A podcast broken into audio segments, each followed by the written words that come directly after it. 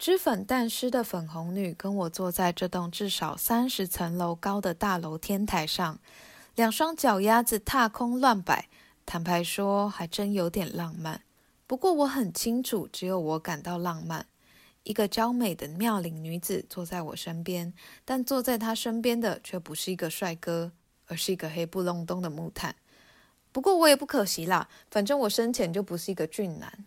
粉红女从怀中掏出一盒黑色的针线包，打开给我看，里面是意料中的数卷红线。哎，看到目标了吗？谁啊？我张望着脚下根本看不清楚的小面孔。还没开工啦，只是先给你看一看我们以后的法宝。粉红女谨慎地将红线收好，又说：“你都没有问题要问吗？不要怕我。”我也只比你早一年当月老，算是最嫩的老手。我看过地狱规范手册中月老的说明，但只能说是简介精要。对于详细的状况，我的确不大明白。我想了想，问道：“那我一年后是不是也会变老手，像你一样选一个新的拍档？”粉红女呆了一下，说：“嗯，不一定。”除非两个人不合，非要拆伙不可，要不然可以一直合作。我笑问：“那你跟之前的老手不合啊？一定是你不要他吧？”粉红女脸一红，吞吞吐吐的说：“是他不要我啦。地狱美女绝对是稀世之珍。”我暗暗呐喊：“谁会拒绝跟这么可爱的旗袍女郎搭档？”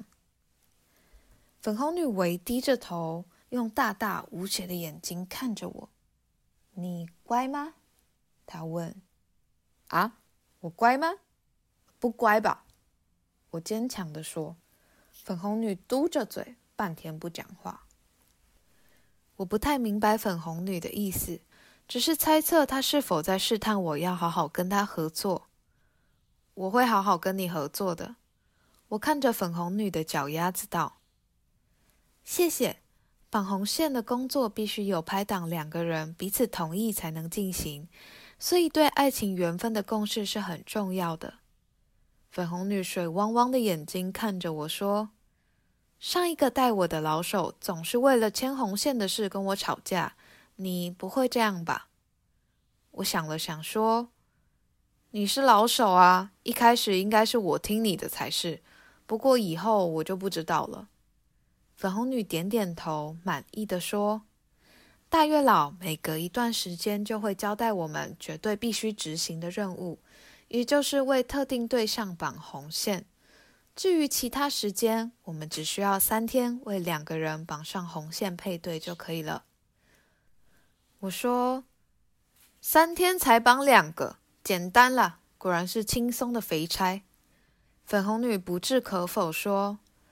大部分的时间都可以一边玩乐一边观察男男女女，看看还没绑上红线的人们是否有合适的对象，调查一下彼此的兴趣与个性等等，再决定要不要绑上红线。我感到蛮好玩的，说：“那我们去绑红线吧，你教我绑。”粉红女轻轻一笑说：“黑人牙膏，那我们一起跳下去吧。”从刚刚我就在思考鬼魂是否能飞行、穿墙行走等问题，一听到粉红女这么说，我便兴奋地拉着粉红女跃下摩天大楼。